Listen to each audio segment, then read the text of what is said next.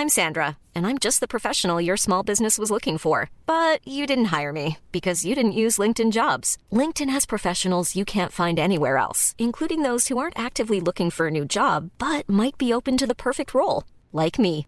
In a given month, over 70% of LinkedIn users don't visit other leading job sites. So if you're not looking on LinkedIn, you'll miss out on great candidates like Sandra. Start hiring professionals like a professional. Post your free job on linkedin.com/people today. Eu sou Mário Persona e essas são as respostas que eu dei aos que me perguntaram sobre a Bíblia. Você perguntou o que significa galardão. Galardão é uma recompensa, um prêmio, uma compensação. E o Novo Testamento ele fala com frequência de galardões futuros que são reservados para o cristão.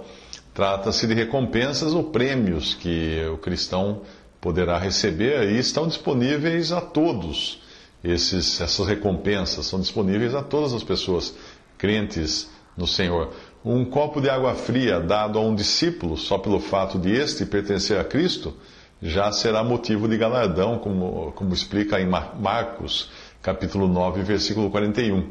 E o Senhor avisou também que voltará e que com ele estará o galardão para ser dado a cada um segundo as suas obras. Isso em Apocalipse 22, 12. Portanto, aquele que trabalha na obra de Cristo, que faz as coisas para Cristo, caso o seu trabalho permaneça, ele receberá o seu galardão, como explica 1 Coríntios 3, ah, de 8 a 14. E do mesmo modo, aquele que faz o mal será recompensado também, só que de acordo com o mal que praticou. Segundo Samuel 3, ah, versículo 39. Ah, mas o nosso objetivo não é o galardão. Mas cada um de nós deveria estar, sim, sempre pronto a dizer que é o amor de Cristo que nos constrange a fazer algo por Ele, como fala em 2 Coríntios 5, 14. Porém, Deus decidiu dar recompensas por causa do seu amor e da sua graça serem tão abundantes e Deus não pode reter tanta, tanta, tanta graça, tanto amor, tanta bênção.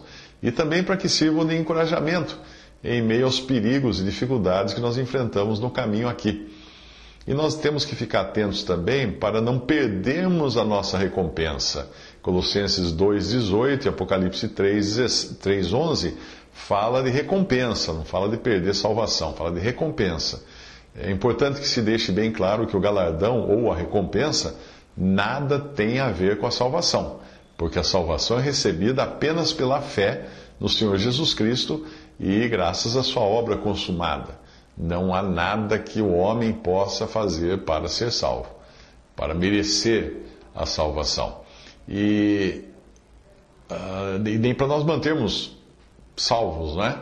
A própria posse, o ganho, o ganho da salvação, o recebimento da salvação é por graça somente, e a manutenção dessa salvação também por graça e misericórdia de Deus, porque tudo isso trata-se de um dom de Deus, uma dádiva de Deus.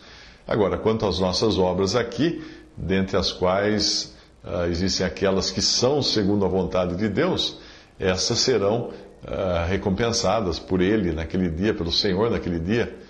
E aí nós entenderemos então que tudo que nós fizemos não foi de nós mesmos, mas foi Ele que, que fez tudo e só nos usou como instrumentos. A princípio nós não merecíamos tais recompensas, porque foi tudo obra dele, e só para ele, e só vinda dele. Mas o seu amor deseja dar essas recompensas, ou galardões para nós, então com alegria nós vamos recebê-los. Visite respondi.com.br. Visite 3minutos.net.